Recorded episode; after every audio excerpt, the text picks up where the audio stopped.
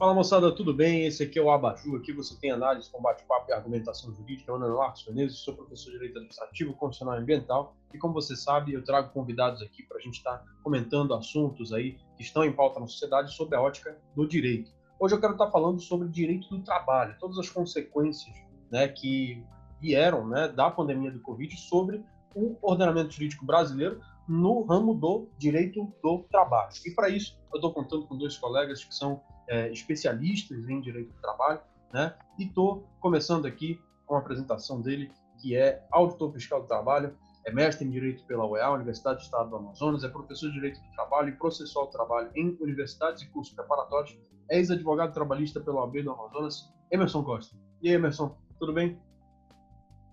Tudo bem, Marcos? É um prazer estar aqui contigo, né, nesse canal que tem um potencial enorme de alcançar o, o, público, seja público leigo, seja público profissional ou ainda acadêmicos, né? Então, principalmente falando sobre essa matéria como uma matéria que alcança todos, de forma direta ou indireta, quando a gente fala de mercado de trabalho, fala de direito do trabalho, é, todo mundo ou tem um vínculo que vai ser impactado em razão disso, ou conhece algum parente ou amigo que tem dúvida relacionada a, a esse contexto, né? Principalmente a gente falando agora sobre é, esse panorama de Covid-19. Então, é muito pertinente a tua escolha de trazer esse tema agora pertinente, atual, relevante, né? E eu queria só te agradecer o convite e a, a honra, né, de estar aqui nesse bate-papo e externar a, a, minha admiração pelo teu potencial, pela tua iniciativa, né, de traçar, de comandar esse canal também. Bom, também está aqui com a gente ele também é auditor fiscal do trabalho, professor de Direito do Trabalho e Processual do Trabalho em universidades, cursos preparatórios, né, ex-advogado trabalhista pela OAB do Ceará né, e coautor de alguns livros né, da editora LTR, né, como, por exemplo, Elementos de Direito do Trabalho e Processo Trabalhista, meu amigo Francisco Pericles. E Pericles, como está?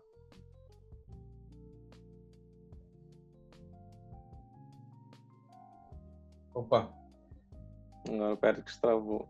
Travou Já. o Pérez. Oi, Marcos. Opa, Oi. Vamos lá. Minha conexão tá meio falhando aqui, mas eu vou já dar um jeito nisso. É, é, só agradecer, Marcos, o espaço aqui, tá? Mais uma vez, parabenizá-lo por essa iniciativa. É, esse canal voltado para a informação do só que tem o conhecimento técnico jurídico, mas ser informada. É, e sobretudo esse tema do qual nós vamos tratar hoje, que é um tema tão sensível, né, que é o direito do trabalho em tempos de pandemia. Tá? Agradeço imensamente esse espaço né, e a honra de estar aqui na presença de vocês dois, ainda que virtualmente.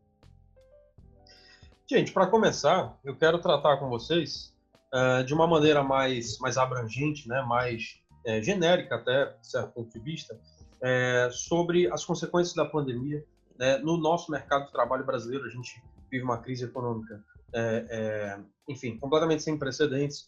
Né? É, o mercado de trabalho foi muito atingido né, por essa crise econômica, pelo fechamento do comércio, né, pelas medidas que foram necessárias para atendimento das recomendações sanitárias da OMS, do Ministério da Saúde. Né? Eu quero ouvir de vocês, começo com o Emerson, quais, quais os, os principais impactos né, no mercado de trabalho, como o mercado de trabalho foi prejudicado né, por essa crise aí do Covid.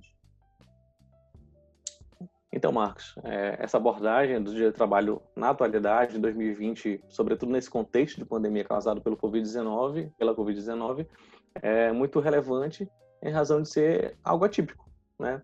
O direito está aí para reger as normas sociais, para reger a necessidade da, da sociedade, da coletividade em geral, que não estava preparada o ordenamento jurídico não estava preparado para essa forma atípica né, de ajuste nas relações sociais, nas relações jurídicas em geral, tanto direito administrativo quanto civil e no caso aqui mais especificamente trabalhista.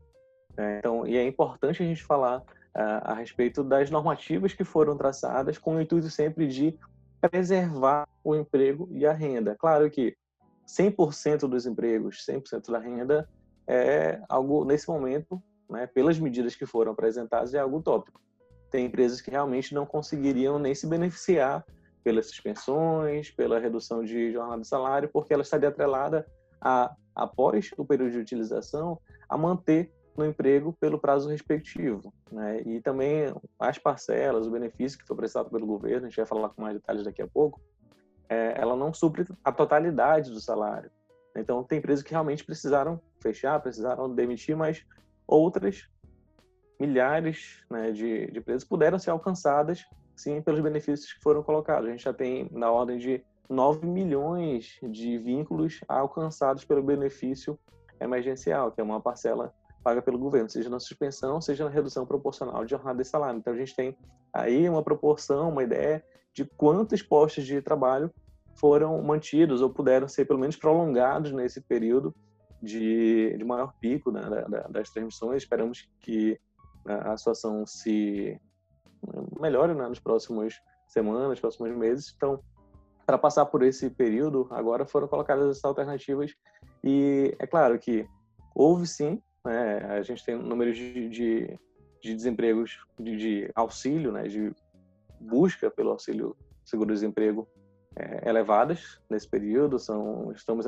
elevando o nível de desemprego, isso é até esperado, né, para o momento em que nós temos estabelecimentos ou fechando totalmente, ou fechando parcialmente, ou se adaptando para continuar funcionando, sejam eles de atividade essencial e agora também é, já retomando aos poucos as atividades não essenciais. Então, é, há um impacto sim, mas a ideia é que essas medidas possa contribuir para que você amenize esse impacto, possa passar por esse período e retomar. Né? A gente não tem números absolutos e atualizados, porque isso vai mudar de acordo com o panorama, de acordo com o acesso aos benefícios, de acordo com as liberações feitas pelos governos locais também, mas ah, é importante que as medidas tiveram sim um alcance importante na manutenção nesse período. Seu áudio. Félix, quer complementar? Não? Opa. É, justamente como o Emerson estava falando, né, tirando principalmente essas empresas, é, por exemplo, do varejo de alimentos, né, varejo é, empresas que fabricam álcool gel, por exemplo, no geral o panorama é bastante ruim, né, pessimista mesmo, é, com relação é, ao que vai ocorrer daqui para frente, né? E o que já ocorreu, né? Já foram muitas perdas de vagas, né? É, no mercado de trabalho. Estima-se que a gente possa chegar em algo próximo dos 20% de nível de desemprego, né? E justamente por isso é, o governo lançou mão de todas essas medidas provisórias, de todos essas, esses mecanismos né, de manutenção é, de um patamar mínimo de empregabilidade durante esses tempos de pandemia, né? considerando, né, a despeito de, é, de algumas é, é, de algumas colocações no sentido de minimizar a pandemia, né? A, a governo federal do ponto de vista econômico foi bem é, madura nesse sentido, né? A gente não sabe se poderia ter sido mais ampla até o momento, mas é, com relação à parte trabalhista, parece-nos que foi é, bastante coerente, bastante eloquente, que é o que a gente vai estar tá comentando hoje, né? Todas essas medidas provisórias. Áudio. De novo. Pois é, falando exatamente é, dessa, dessa questão das medidas provisórias, né? eu queria saber uh, de vocês, e dessa vez eu começo contigo mesmo, Pérez, uh, quais as medidas né, que o governo uh, federal né, uh, e depois a gente pode até entrar em exemplos estaduais, se for o caso, mas quais as medidas que o governo federal adotou né, para lidar né, com essa crise no mercado de trabalho?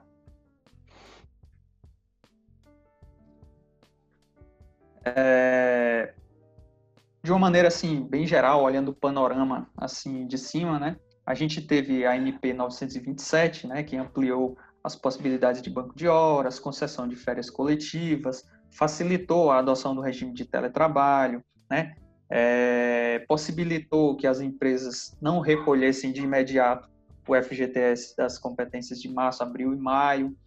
É, teve a MP 936, que foi, é, sem dúvida alguma, a, a mais, é, mais eficaz, né?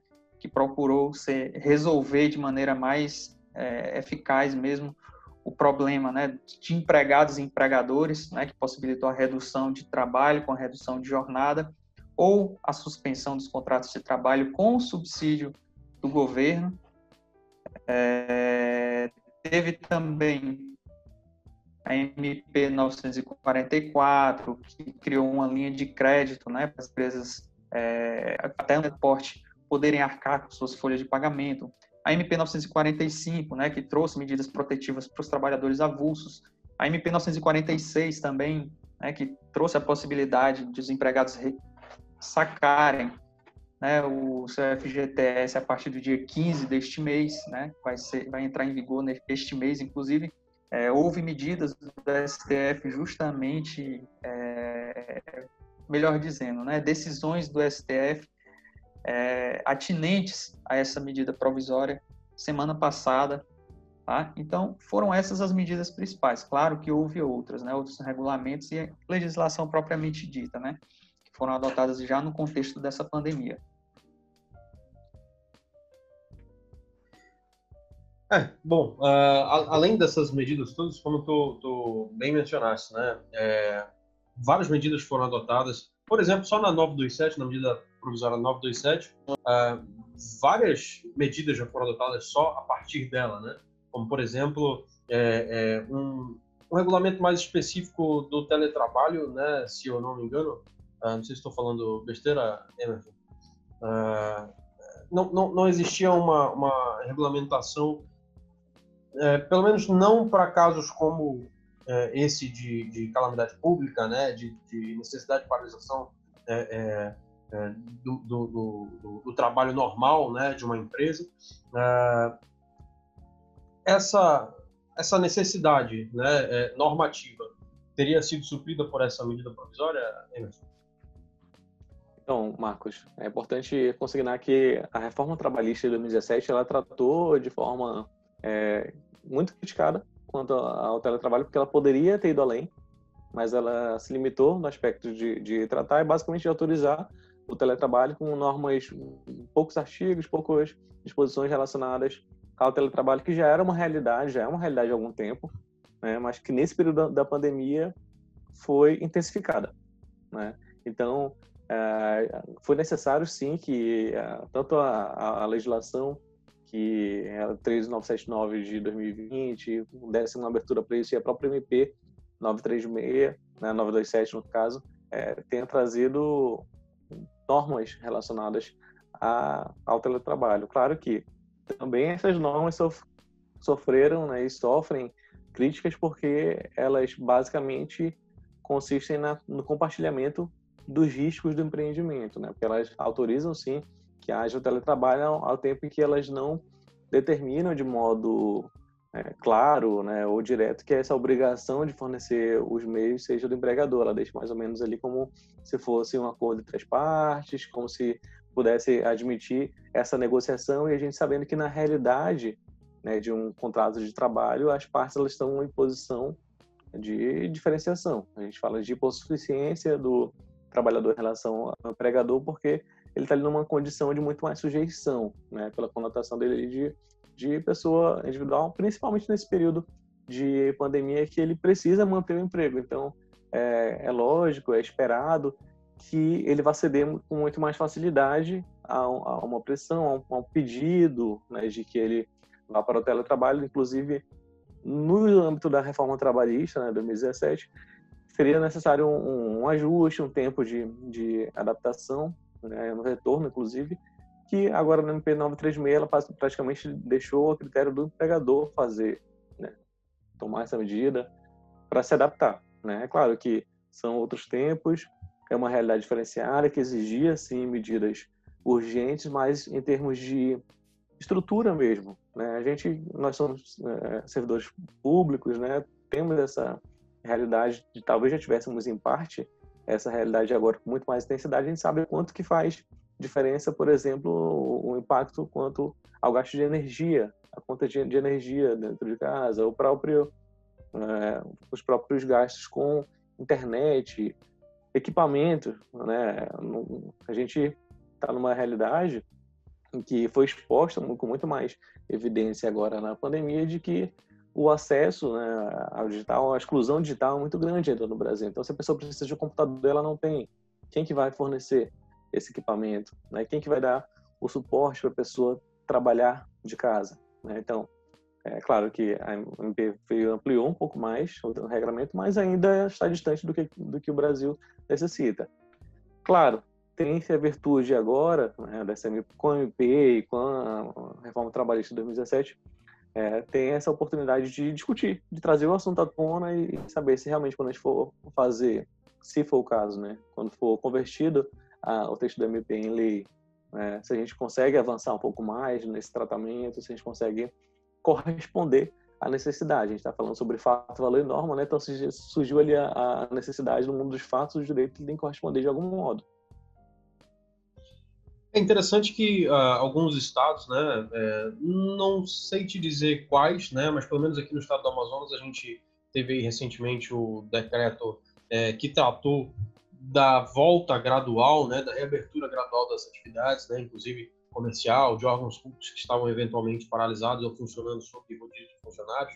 Uh, enfim, é, tratava dessa, dessa volta gradual e quando menciona é, a volta, né, logo num dos primeiros artigos, uh, deixa claro que quem pode trabalhar é, por meio de teletrabalho, que o faça, né? É, ou seja, há uma volta gradual, mas espera lá, vamos continuar atendendo as medidas sanitárias dentro do possível. Acredito que seja uma, uma, uma um dispositivo acertado né, por parte desse decreto. Agora, é, eu queria voltar é, rapidamente é, em relação a essas medidas é, trazidas a partir da medida provisória 927. Uh, o Pérez mencionou também o FGTS. Queria te perguntar, Pérez, essa medida 927, ela trouxe a possibilidade de, de adiamento do saque do FGTS? Me, do, me, me, parece que foi isso, não é isso, Pérez? Isso, na verdade, a possibilidade de adiamento do recolhimento do FGTS por parte das empresas, né? é, de março, abril, maio. Inclusive, o projeto de lei é, de conversão dessa medida provisória pretende estender até esse, esse período. E a possibilidade de parcelamento, né? É, para que esse pagamento, né, esse recolhimento da FGTS seja diferido, se não me engano, para novembro, algo nesse sentido. Né? É, e o saque né, do FGTS já foi trazido pela MP 946. Né? Houve aquela controvérsia inicial a respeito da possibilidade de saque do FGTS pelos empregados pelo simples fato de existir um estado de calamidade pública reconhecido pelo governo federal, mas acabou sendo resolvido através da medida provisória 946, que possibilita o saque de R$ 1.045 até R$ 1.045 a partir do dia 15 de junho né, nesse mês agora. Tá? Entendi. É, agora, assim, perguntando de vocês, já que ela trata de um período específico, minha pergunta para vocês é a seguinte, uh, e aí não vou nem direcionar a pergunta, responde primeiro quem, quem quiser responder primeiro.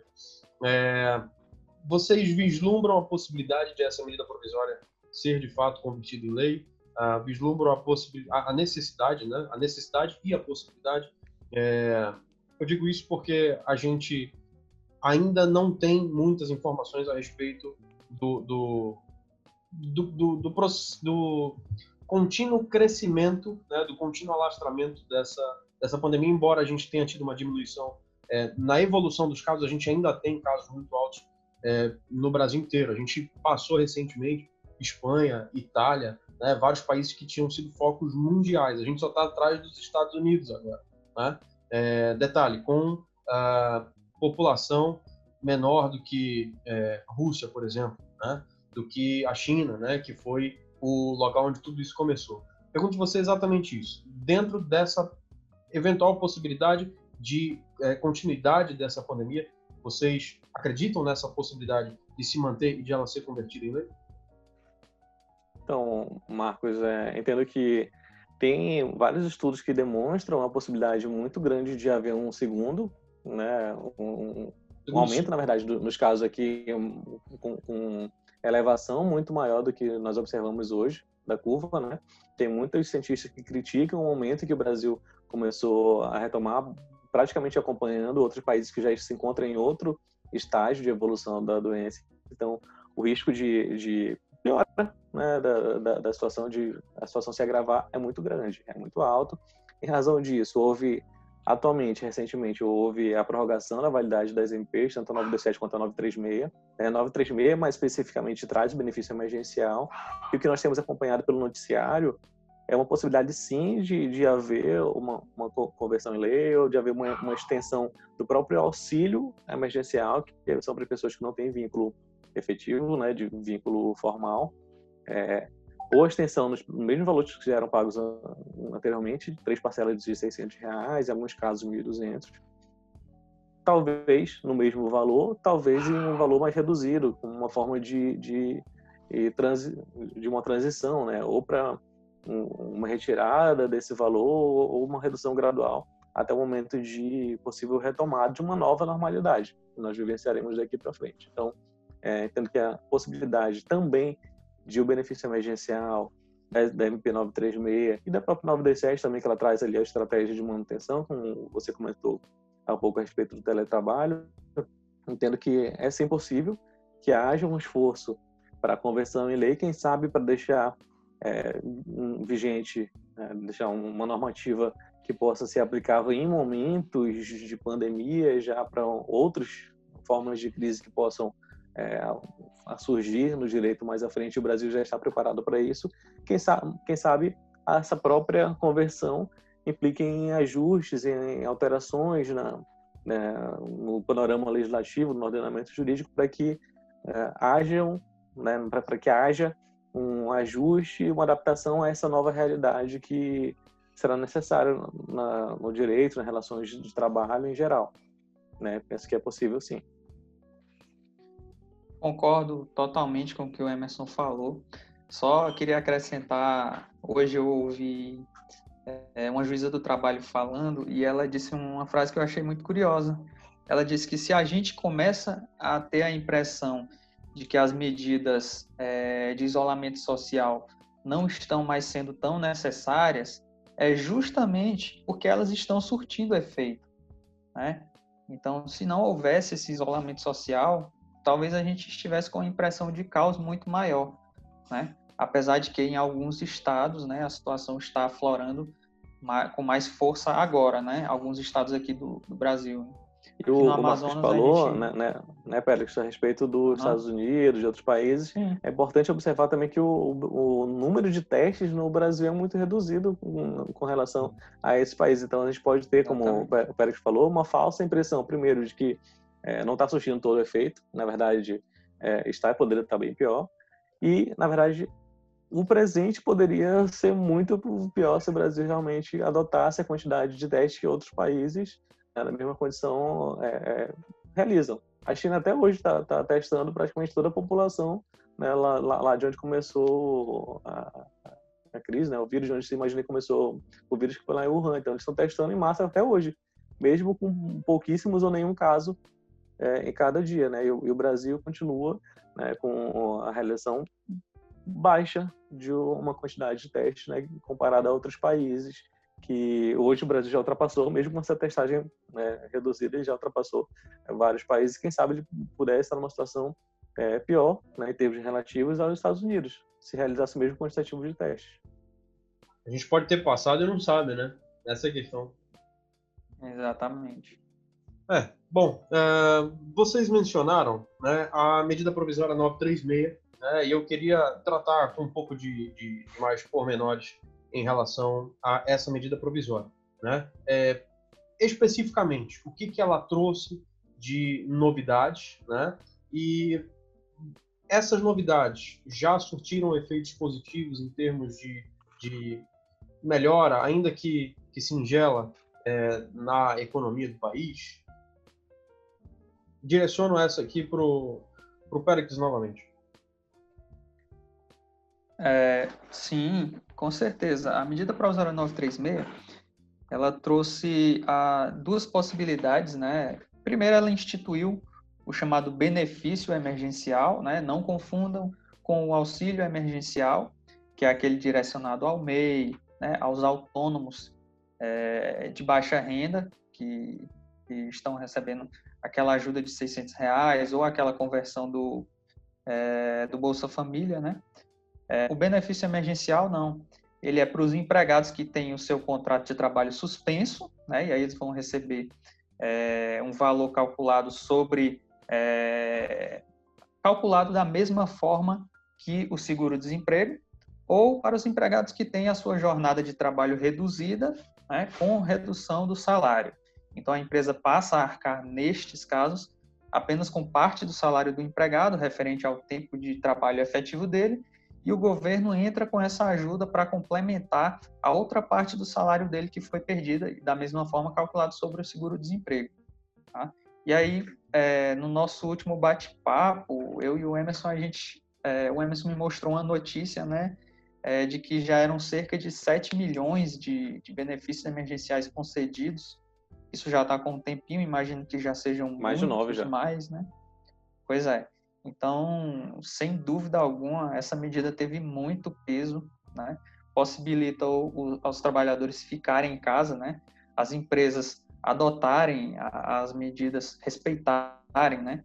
A, a, questão do isolamento social, né? Mandarem os seus empregados é, para casa, suspendendo o contrato, reduzindo a jornada de trabalho deles, sem que houvesse um prejuízo tão considerável é, para o salário deles, né, para o sustento é, desses empregados, né, já que o governo entra com benefício emergencial justamente para suprir essa questão.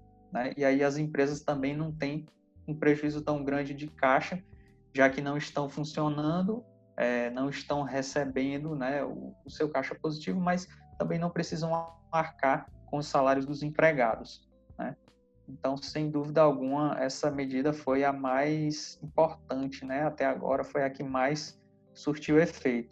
E aí a gente é, levanta até um questionamento, né? Porque estava é, assistindo ontem o procurador do trabalho Jocinei Dourado falando é, o quão importante acaba sendo o estado de bem-estar social no momento desses de pandemia, né? E aí imaginem só se nós não vivenciássemos um estado de bem-estar social, ainda que com as limitações, né, de, de um país é, em desenvolvimento, né? se a gente não estivesse vivenciando um estado de bem-estar social é, há uns anos atrás, será que o governo federal teria condições de dar essa ajuda, né? Será que se a gente adotar um Estado cada vez mais é, neoliberal, sem querer ser ideológico, né? mas será que se o nosso Estado fosse cada vez mais neoliberal, cada vez é, abandonando os conceitos né, do bem-estar social, será que a gente teria condições de é, sobreviver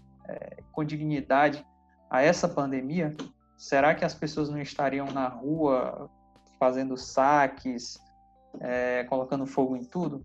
Eu fico me questionando com relação a e, isso. Né? Inclusive, né, nessa linha do que o, do que o Pérez está desenvolvendo, é, a gente pode observar que mesmo as maiores economias adotaram medidas similares e até muito melhores, muito mais amplas do que a que o Brasil adotou. Enquanto o Brasil, por exemplo, né, estava falando sobre 600 reais para o trabalhador informal, né, e chegando no máximo a participação do governo a 1.800, de alguma coisa que hoje é, é o teto do seguro-desemprego, né, mesmo para aquela pessoa que recebesse um salário muito maior, Estados Unidos, né, a gente observa que a conversão dos 1.200 dólares hoje é praticamente mais até do que 6 mil reais. Né? Então, é um valor muito superior.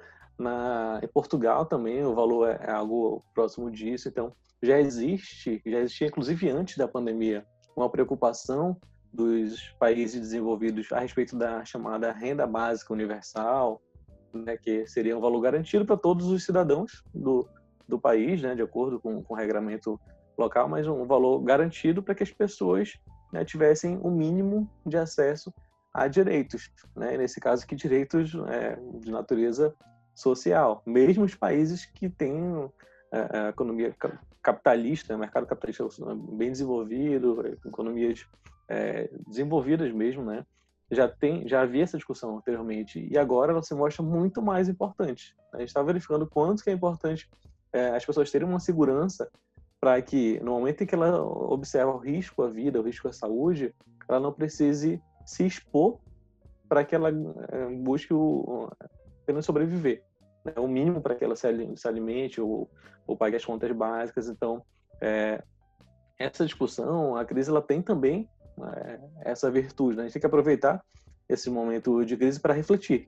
Refletir sobre como que o direito pode se ajustar, refletir sobre as políticas que o Brasil adota nas várias searas e principalmente nesse aspecto econômico, né? Se eu preciso é, optar entre me expor para que eu possa sobreviver ou ficar em casa com a certeza de que não teria essa possibilidade, a pessoa ela acaba se expondo, né? Mas essa decisão, ela não é uma decisão válida em termos de opções, né? Então você tem que dar a opção da pessoa, se ela quiser realmente é, e puder continuar no trabalho, ela vai continuar, mas se ela preferir se manter né, reclusa, se manter teletrabalho, se manter é, distanciada socialmente em razão da saúde própria, da própria vida e dos seus familiares ou da própria coletividade, né, que que a gente tem que pensar nesse, nesse momento, é, que, que ela possa ter essa capacidade, né, possa ter esse suporte estatal.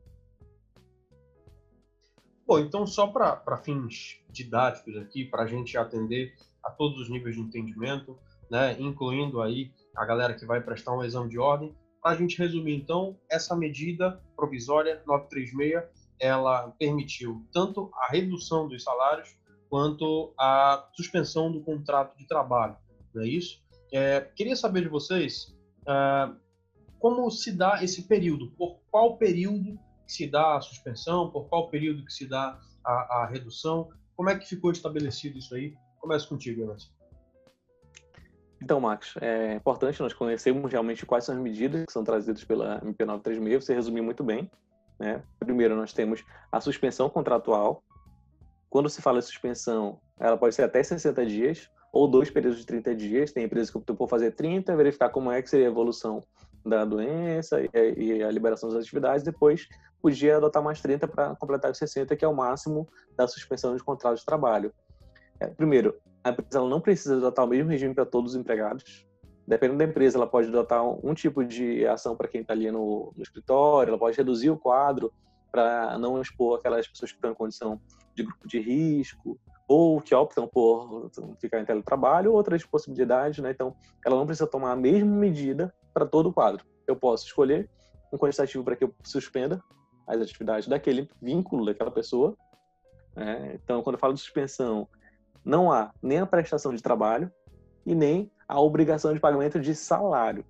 Né? E aqui a gente tem só uma diferençazinha para as empresas que têm um faturamento maior do que 4,8 milhões, elas precisam dar um, um, uma ajuda compensatória, que é assim mesmo que é chamado pelo MP, uma ajuda, não é salário é uma ajuda compensatória no valor de 30% do salário. Aquelas que têm faturamento 4,8 milhões para cima. Quem tem um faturamento inferior não entra com nenhuma parcela, nem de natureza compensatória, caso não queira. 100% fica a cargo do governo, 100% sobre o valor do seguro-desemprego, que foi o que o Pérez já explicou. Então, o governo ele vai entrar com ou 70%, se a empresa é obrigada aos 30%, né?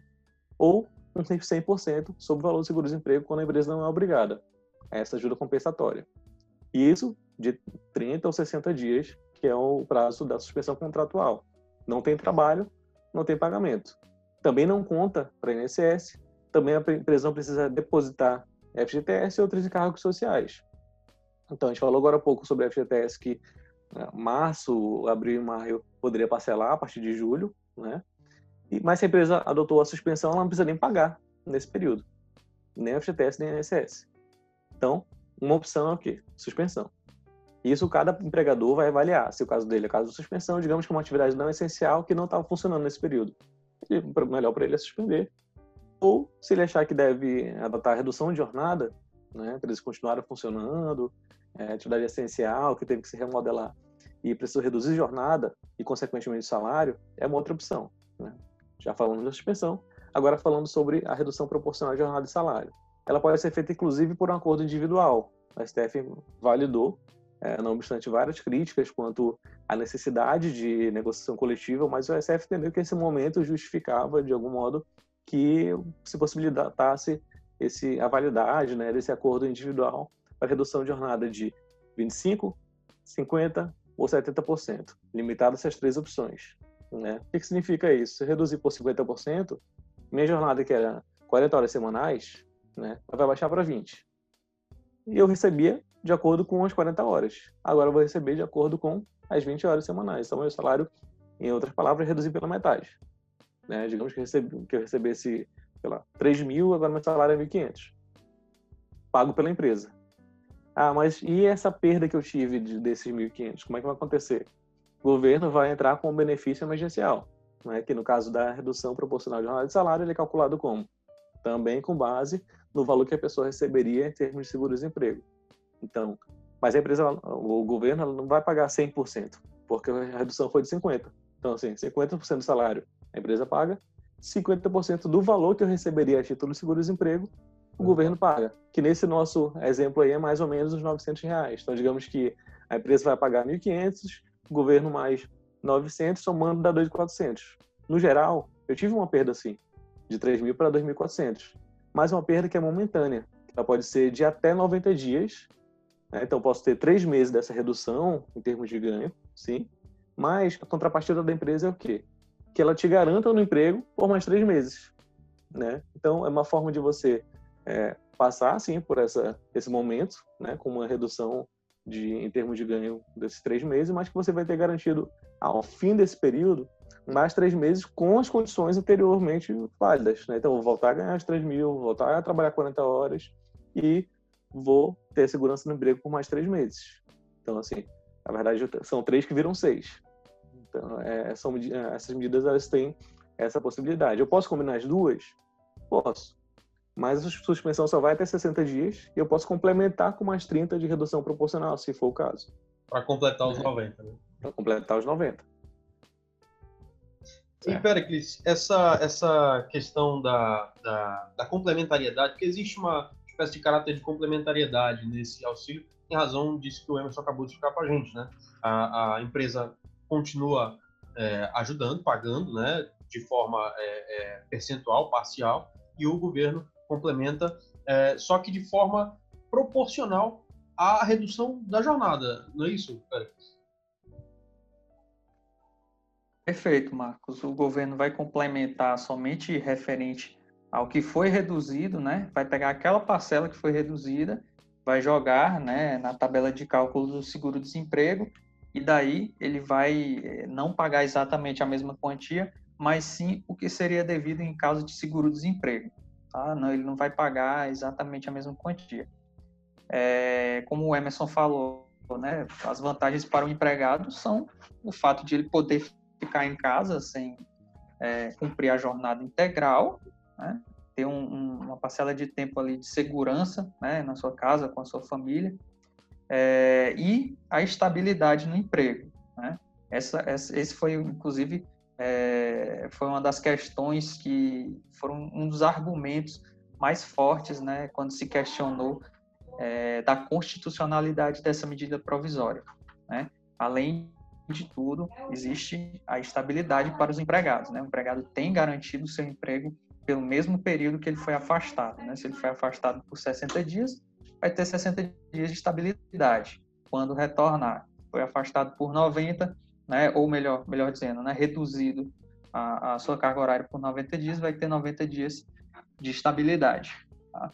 Tem uma categoria que ficou, pode ter ficado em termos de ganho, né, de remuneração, um pouco mais alegre, que é a categoria dos aprendizes. Né? Eles têm vínculo formal de emprego. Normalmente, né, a grande maioria presta jornada pela metade, né? Então, digamos que tem 20 horas semanais, né? 4 horas por dia e como tem metade da jornada, eles normalmente recebem metade do salário, que é o mínimo proporcional. Né? Então, digamos que, que o mínimo ali, vamos arredondar, o mínimo é mil reais, o aprendiz ganha 500.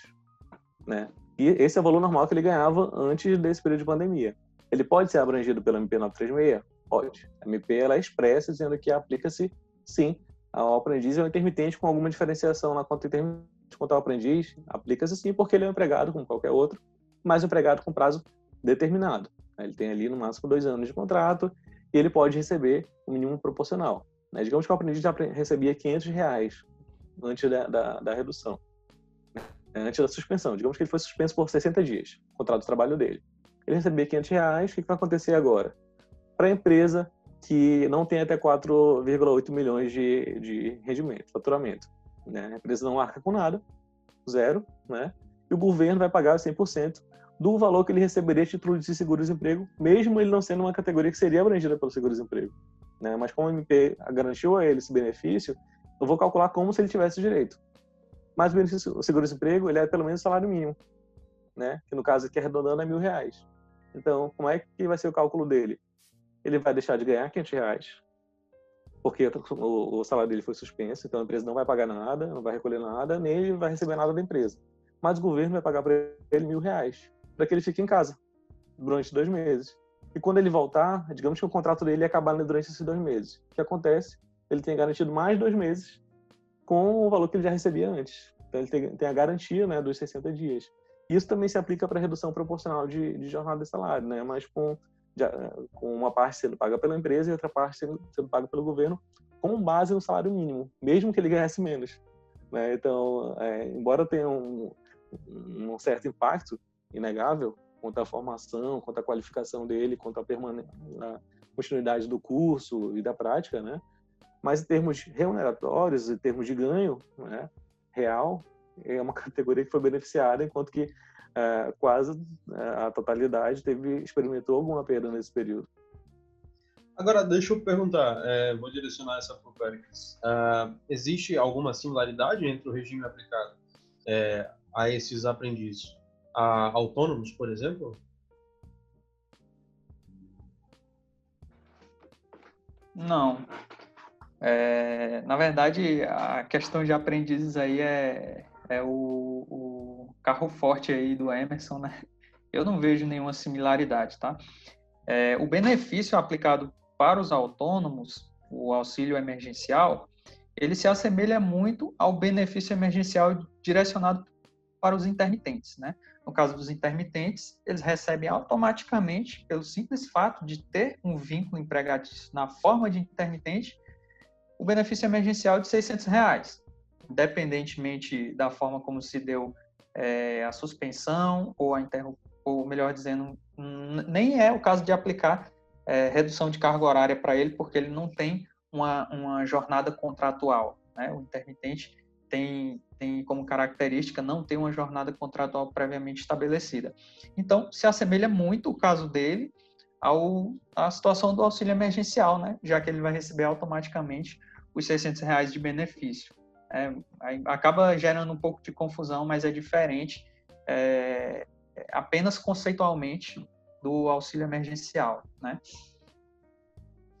Então, é, vamos lá. De novo, para conseguir satisfazer a nossa audiência é, é, examinando de ordem, concurseira, né, de algum concurso que tenha direito do trabalho, uh, temos, então, uh, além de, de, trabalhadores intermitentes, além de aprendizes, além de, de, de autônomos, uh, outras categorias que, evidentemente, são, uh, são abençoadas, digamos assim, né, com esse auxílio da nota 3,5.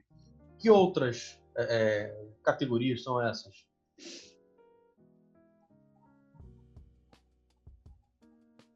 Então, quando a gente fala sobre joga, o auxílio cima, emergencial, fica para o universo, né? Quando, a gente fala sobre o auxílio emergencial, a gente fala de todas as categorias, basicamente, que não tem um vínculo formal. Se eu tenho um vínculo formal, que é o quê? A famosa carteira assinada. Né? Se eu tenho um, um, um vínculo formal, que é empregado a prazo indeterminado, que é o aprendiz, que é prazo determinado, outras formas de, de prazo determinado, ou o intermitente, né, que ele tem um vínculo, embora ele não tenha uma necessidade de jornada ou um salário fixo, ele não tem, mas ele tem um vínculo, pelo menos um, né, ele vai receber em relação a isso. Esse grupo de trabalhadores formais vai receber o benefício, que aí vai depender da suspensão, vai depender da, da, da forma como foi feita a redução proporcional, né, e o cálculo com base no seguro-desemprego. É uma realidade, né? E a gente tem os trabalhadores autônomos e informais, né, desempregados, em geral, que são abrangidos pelo auxílio emergencial, que é uma parcela fixa, não depende de valor de seguro-desemprego, não depende de, de, vínculo formal, né? Estou desempregado, estou buscando emprego. Já estava assim em, janeiro, estava assim em fevereiro. Né? Se eu me encaixar nas regras, né, que, são, foram estipuladas, é, vou receber o valor fixo durante três meses de 600 reais, que hoje está se falando até de tentar estender, quem sabe no mesmo valor, no valor já reduzido por mais alguns meses. Né? Então, é, para atender que já estava é, numa situação né, de desemprego ou que é um autônomo e foi prejudicado em razão da, da pandemia ou que queria o, o Bolsa Família e teve ali um, um incremento, então parcela da população é abrangida pelo auxílio. Tanto que um dos requisitos para você receber, você não tem um vínculo formal. Então, se você é trabalhador formal, você está em, em, outro, em outra realidade, está abrangido pelo 936, né, pelo 927. Mas se você não tem um vínculo, aí sim se encaixa o auxílio emergencial. Claro, é, a gente né, afasta, né, é importante frisar aqui também que é, é, algumas possibilidades, voltando aqui falar do benefício, que é para quem está no trabalho formal, afasta, é afastado, por exemplo, quem tem vínculo público, né, ou vínculo eletivo. As pessoas são afastadas na hora que você vai firmar esse acordo, a empresa tem que ser informada a respeito e considerar que esse trabalhador não pode fazer um acordo individual. Né? Então, ele está expressamente afastado lá pelo MP 936 por causa desse vínculo dele, ainda que seja com um outro ente. Né? Como é, eu tenho, por exemplo, um, um cargo de professor na rede estadual e professor na rede privada.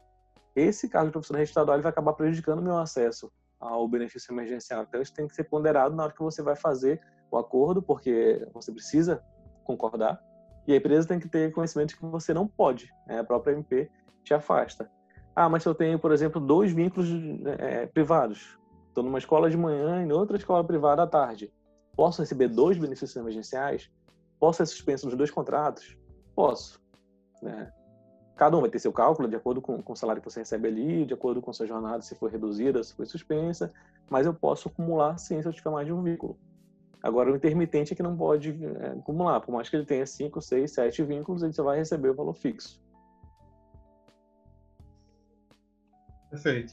Uh, bom, então, uh, só para esclarecer de novo para a nossa audiência examinando de OAB, não há que se confundir auxílio com benefício. Né?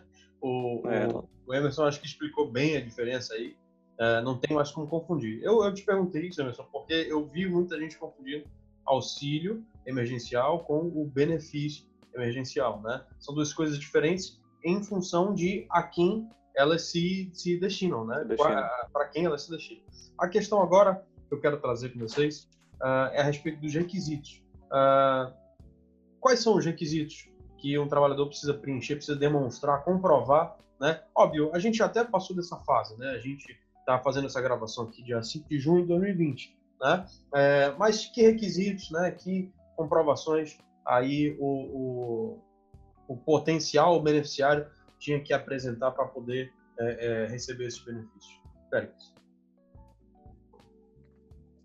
É, basicamente, é, ter o vínculo empregatício né, com a empresa, firmar o contrato né, de redução de carga horária ou de suspensão, é, suspensão do contrato de trabalho, suspensão dos efeitos do contrato de trabalho, né, falando mais tecnicamente, e é, o empregador deve informar né, no sistema empregador web, né, a, a, informar ter firmado esse contrato. O empregador, no caso, tem 10 dias para fazer essa informação e 30 dias depois o benefício, é, tudo se espera, né, espera-se, né, esteja devidamente deferido, né, que pode ser consultado né, no sistema do empregador web. Basicamente isso, não, não tem muita burocracia, tá? não tem Inclusive, com relação à forma de firmar, de se firmar esse contrato, não se exige né, que seja necessariamente por escrito é, no papel, vamos dizer assim. Tá? Basta que haja uma formalização, ainda que de forma eletrônica, né? já que a intenção é evitar o contato entre as pessoas. A, a medida provisória não exigiu que se firmasse é, um contrato por escrito, um contrato físico, né? dando a entender que pode ser firmado alguma coisa é, de maneira eletrônica, pela internet, por e-mail, eventualmente, acredito que até através do WhatsApp, né? que é o mais popular mesmo. Ah, basicamente isso, não tem é, muito que procó, não tem muita dificuldade, não. Emerson, é, deixa eu te perguntar. Uh, a gente tem visto, não sei até que ponto é sensacionalismo de Rede Globo de televisão, uh, algumas reclamações, né, de respeito aí a, a, ao recebimento, né, tanto do benefício quanto do, do auxílio emergencial. É, como eu falei, a gente não tem como é, mensurar aqui até que ponto isso é sensacionalismo, até que ponto isso é exagero, pode ser que sim, pode ser que não. Queria te perguntar sobre essas possibilidades de eventuais é, valores não estarem sendo é, depositados devidamente, é, é ou então é, uma pessoa que não preenche os requisitos está recebendo esses valores. É, que tipo de, de, de, falha pode eventualmente estar acontecendo e a que tu atribuis esse tipo de, de ocorrência? Então, Marcos, a tua pergunta é muito pertinente, né? é muito relevante, porque é, atualmente no Amazonas eu estou na chefia do setor responsável pela fiscalização do trabalho.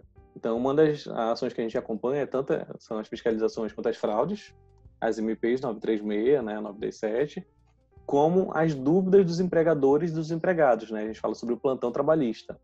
Então, a pauta campeã nos últimos meses, desde de abril, campeã disparada em primeiro lugar, é justamente a concessão do benefício.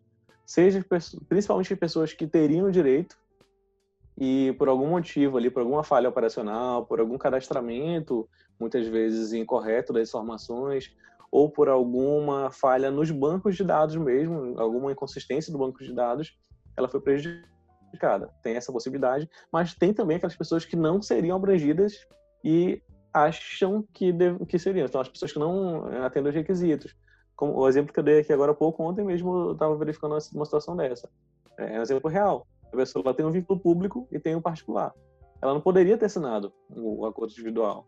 Tanto ela, claro, o empregador deveria ter esse cuidado de alertar no momento que fosse feita a formalização, e o empregado também deveria ter essa ciência de que quem tem vínculo público não pode é, receber benefício, benefício emergencial. Então, muitas vezes é a situação de que a pessoa realmente não se encaixa nos requisitos, né? Tem, tem que fazer é, essa ressalva. O, o empregado que foi admitido é, informado no social admitido depois do dia 1 de abril, informado Isso. depois do dia 2 de abril. Ele está excluído, porque a medida era para quem estava com vínculo vigente anteriormente. Então, tem essas situações de vínculos novos, tem a, a situação de pessoas que não atingiam, que não reuniam os requisitos necessários, ou porque eram aposentados, aposentado também não, é uma das possibilidades lá se você recebe o benefício do RGPS, por exemplo, a aposentadoria, por exemplo, quem está em licença maternidade. Então, por exemplo, se você está com auxílio doença vigente, né? Então, tem algumas limitações ali que realmente justificar, não justificariam você ser contemplado né, por essa possibilidade. Pelo menos não naquele momento em que foi protocolado, em que foi solicitado. Né? Pode ser que depois você tenha saído daquela condição e a empresa pode adotar em momentos diferentes para cada empregado. Isso é possível. Né? É, se a pessoa estava em férias, por exemplo, em abril, a empresa adotou para todo, todo o quadro que estava ativo o dele, só com ele retornar das férias. Não posso interromper as férias porque são medidas que não é, se compatibilizam. Então, assim, tem que fazer ressalva das regras, né? ou que não ficaram muito claras na divulgação, ou que na, na pressa os empregadores, os empregados não atentaram, né? tem que fazer essa ressalva. Mas, ao mesmo tempo, né, isso a gente tem diálogo constante com a empresa que está desenvolvendo o sistema, é, nós temos representação da Secretaria de Inspeção do Trabalho nessas reuniões, que são semanais, com os escritórios de contabilidade do Brasil todo, com os sistemas de folha de pagamento, para ir ajustando ali algumas regras que realmente precisariam sofrer esse ajuste. Né? Tanto que o, o próprio prazo de envio da informação ele foi sendo é, postergado porque havia realmente e ainda há algumas falhas ali no processamento. Então, eles vão resolvendo a cada bloco de falhas que são encontradas. Né? Houve sim é, é, é essa incompatibilidade e o atribuo isso, é algo que compartilho com outros colegas, né, de reuniões semanais que nós fazemos é, na fiscalização, compartilho da, da ideia de que essas dificuldades, essas falhas, elas decorrem dos inúmeros bancos de dados que são é, é, que existem, né?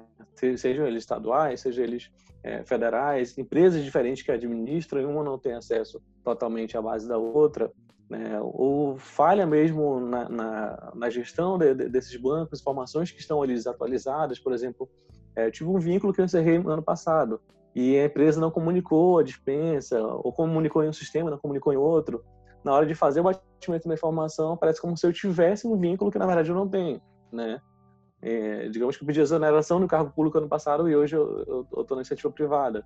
E essa exoneração não foi informada, né? Então, é, é, existe essa questão de dados mesmo, de falta de, de, de, convergência desses dados. A gente viu aqui casos sobre liberação, é, aqui no caso do auxílio né, emergencial, para pessoas que estavam é, em situação de cárcere, né, privado. Realmente, você for olhar friamente os requisitos, é, a pessoa ela pode ser mais de idade, que é um requisito, não tem um emprego formal, se ela está presa ali tá, e não tinha nenhum vínculo, é, ela vai estar tá sem o um vínculo formal, ela não, não ser beneficiário de outro é, é, direito, né, de outro benefício lá da, da, Previdência.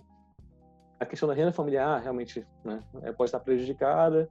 E a questão dos rendimentos e de estar desempregado naquele momento. Então, assim, se você olhar friamente os requisitos que constam é, ali na, no auxílio emergencial, ele estaria de uma forma ou de outra se encaixando. E quando você olha para o banco de dados, você não olha o banco de dados de quem está preso. Então, não, não há esse batimento. É, ao mesmo tempo que isso foi importante, eu vi algumas é, matérias recentemente que quando a pessoa vai pedir auxílio, ela declara o endereço. Então, que fugitivos, né, da, da, da, fugitivos, sendo presidiário, né, penitenciário, foram encontrados em razão da solicitação do, do auxílio emergencial, porque ele declarou o endereço e foi possível que o poder público tivesse acesso aonde que está essa pessoa. Então eles foram é, é, presos, né, em razão dessa solicitação. Então tem os dois lados da moeda, mas claro, não deveria ter sido contemplado. Uma situação que a pessoa está é, irregular quanto ao poder público, né, quanto está é, na situação de fugitivo, né, e, e ser contemplado. Né? Realmente existem várias falhas aí, tem a questão de pessoas tinham vínculos com com forças armadas também que, que tem uma notícia recente Real, realmente o sistema ele vai olhar para os requisitos se friamente ele olhou, olhou para aqueles requisitos e o banco de dados não aponta nada diferente para ele ele vai e concede né mas daí a importância das atividades de fiscalização né? o TCU agindo ali CGU também é, sendo acionada e nós como sociedade né? se eu sei, ah, meu amigo está nessa condição aqui, ele não deveria receber, ele está recebendo. O que acontece? Meu dever de cidadão é de alertá-lo, ele pode devolver, ele pode reconhecer que realmente não deveria receber e devolver esse valor, né? É, presumindo que a pessoa agiu de boa fé, ou se ele agiu de má fé e, e, insiste, né, que eu leve isso às, às autoridades, é o meu papel como cidadão. É, existe até, pelo visto aí, um, um auxílio por parte né, de, de enfim, quem está à frente né, desse, desse, da prestação desses auxílios, né, Ministério da Economia, Ministério do Trabalho, existe aí até um, um auxílio consequente aí à, à segurança pública. Né? É, bom, mas enfim, a gente infelizmente tem que ir finalizando aqui. Nosso colega Pérez está aperreado aí com o horário, mas enfim, esse, esse assunto ele é muito, ele é, ele é muito, muito denso, né? Ele traz muitas nuances aí que são interessantes da gente comentar. Para a gente finalizando, é, eu queria tratar com vocês é, e até perguntar uh, outras 5, 10 coisas aqui que a gente podia discutir, mas queria saber do Pericles uh, a respeito da, da possibilidade de renovação desses auxílios, desses benefícios. Tu vislumbras essa possibilidade, Pericles? Bom, essa é uma questão é, que envolve também é, decisão política, né? Sem dúvida alguma, seria interessante, né, é, a manutenção, né, para além do que, tá, do que foi previsto inicialmente, né? A gente verifica que a gente está chegando agora no mês de, ju, de junho, né? Daqui a pouco a gente entra no mês de julho e todas aquelas empresas que adotaram as medidas, por exemplo, da MP 936, é, logo de cara, logo no mês de abril, portanto, já não vão mais poder lançar a mão dessas medidas, né? É, vão ter que é, entrar né, na, na lógica do, da reabertura dos mercados mesmo. É, e a despeito disso, o, a situação da Covid-19 não parece estar tão sob controle, né? É, estamos a cada dia batendo os recordes, né? Infelizmente, no Brasil, os recordes de pessoas é, que vão a óbito por conta dessa doença. Né? Então, interessante, sem dúvida alguma, seria realmente é, extensão, principalmente da MP 936. Eu não sei em que pé isso está, né? O que se discute atualmente seria uma extensão do auxílio emergencial, né? Aumentar a quantidade de parcelas. Aí já foge um pouco, né, da, da, da questão trabalhista. Inclusive, o auxílio emergencial ele é gerido pelo Ministério da Cidadania, né? Um outro é, um outro controle, né? Um, um outro é, um outro tratamento mesmo. Mas, sem dúvida alguma, seria interessante, né? Com relação às medidas da MP 927, como o estado de calamidade pública foi, foi declarado por algo em torno de seis meses, né? Salvo engano. É, essa até, sim. Até dezembro, até 31 de dezembro. Ah, até 31 de dezembro, isso. Essa sim, né? Me parece que vai ser atendida, né? Afinal, algumas medidas, por exemplo, o banco de horas da MP 927, segundo a medida provisória, é um banco de horas de um ano e meio para ser compensado após o final do estado de calamidade pública. Né? Então, existe um longo período aí para ser compensado é, a situação dos trabalhadores que ficarem com, com horas a menos né, por conta é, do isolamento social. Né? As medidas de férias coletivas, é, o teletrabalho facilitado pela MP 927 me parece que vai atender, porque ela naturalmente tem um período de extensão maior. A 936, como eu falei, né, como ela envolve um gasto público considerável, ela tem essa limitação, né, mas sem dúvida alguma, é, o interessante seria que ela fosse estendida também, a meu ver, claro. Gente, outro ponto que eu queria trazer com vocês, uh, é a questão uh, da decisão do STF sobre o Covid como um acidente de trabalho, né? como uma, uma doença aí decorrente de acidente de trabalho. Uh, o Emerson mencionou mais cedo né, a decisão do, do, STF sobre a questão dos acordos coletivos, né, no âmbito da, da MP 936, né? É, decidiu aí né, em sede de, de controle de constitucionalidade, né? Era uma outra questão. Aqui, a gente está tratando. É engraçado, né? Porque a gente não vê tantas decisões do STF, né? É, quanto em, em, direito penal, em direito tributário, em direito civil, no, no âmbito trabalhista, né? Mas nesse período de pandemia, o STF tem trabalhado bastante, né? Na, na, nos termos trabalhistas. É, e veio à tona essa outra questão, que foi a classificação do Covid como uh, uh, doença decorrente de acidente de trabalho. Emerson, queria que te explicasse para a gente uh, qual o teor dessa decisão, o que que a nossa audiência precisa, é, é, é, em que que a nossa audiência precisa atentar, né, em relação a essa jurisprudência nova aí do STF, que pode eventualmente cair é, é, numa prova, pode eventualmente ser cobrado. Então, é importante observar que de início, né, a MP 927 ela teve essa tendência, essa orientação de afastar de modo peremptório, então precisaria de uma comprovação muito específica para que você configurasse como é, acidente do trabalho, né? Então, como doença relacionada ao trabalho, como doença ocupacional.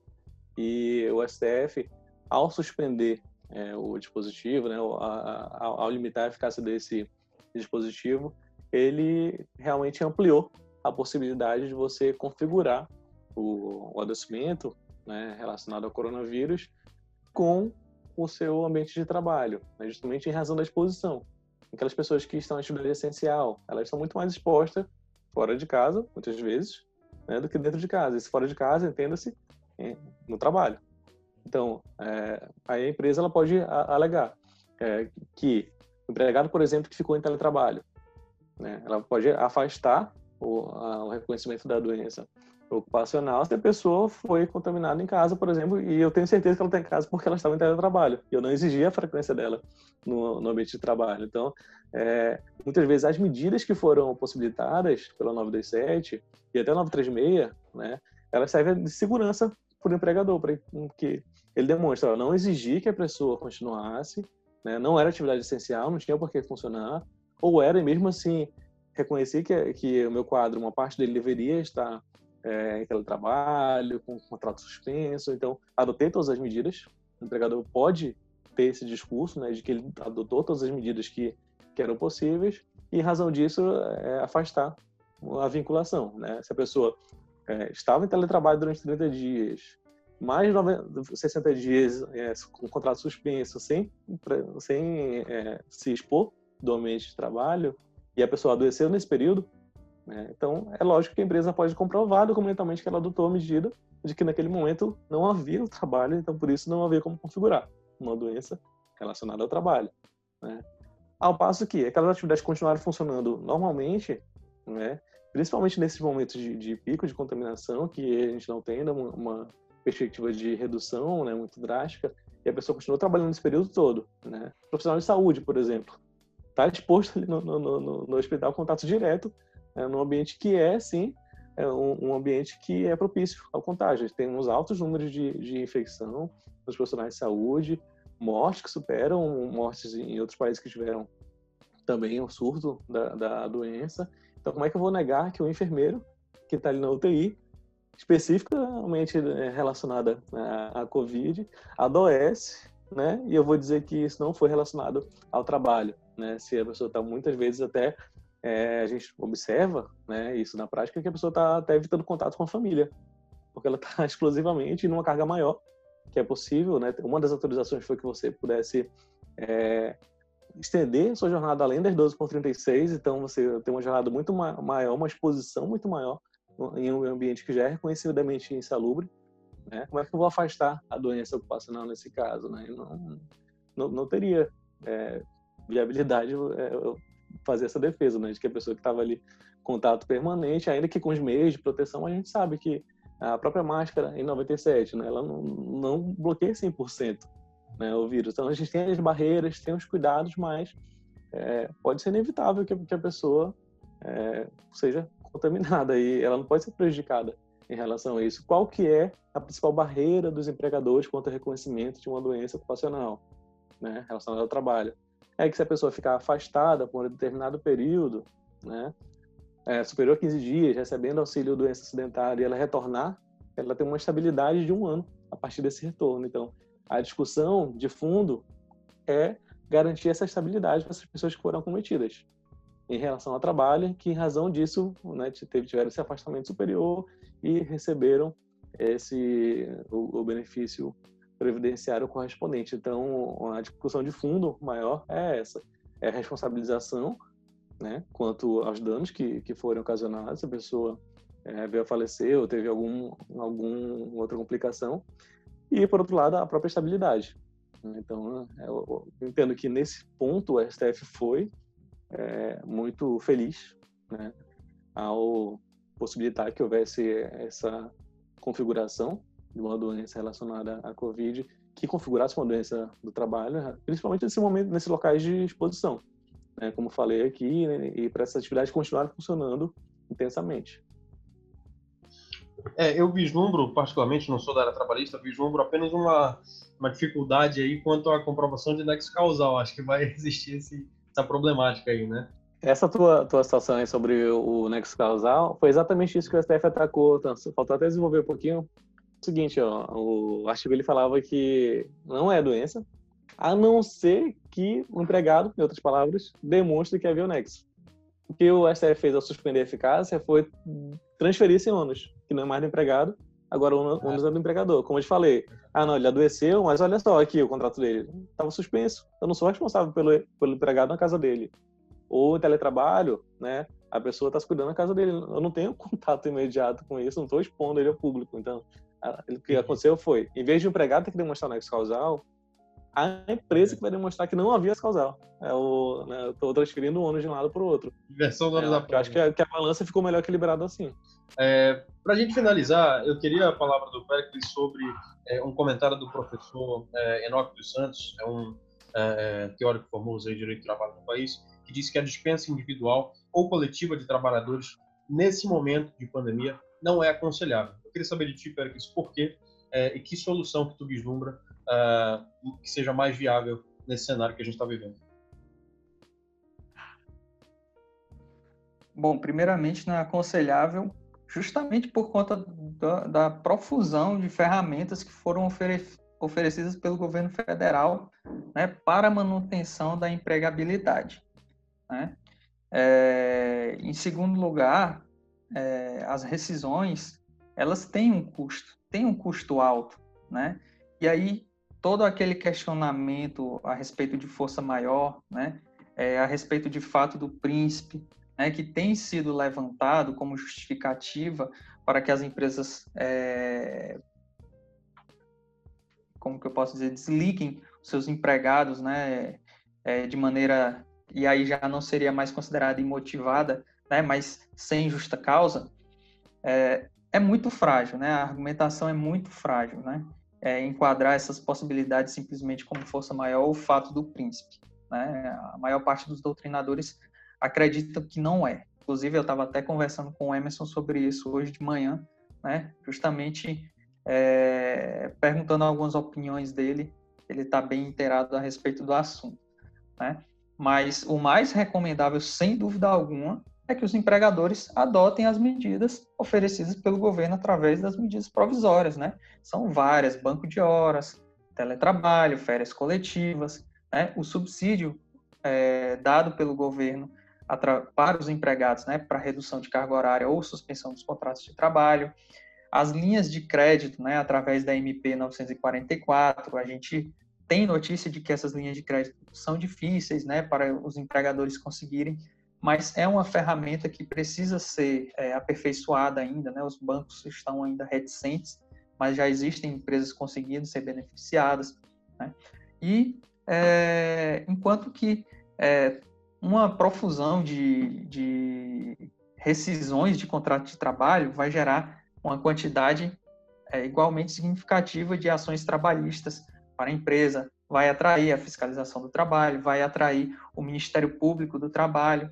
né? Não é nada recomendável, tá? Além de, além de que é, levantar motivos, como eu falei, de força maior, o fato do príncipe, é, me parece muito frágil, me parece uma argumentação é, que não vai colar né, daqui para frente.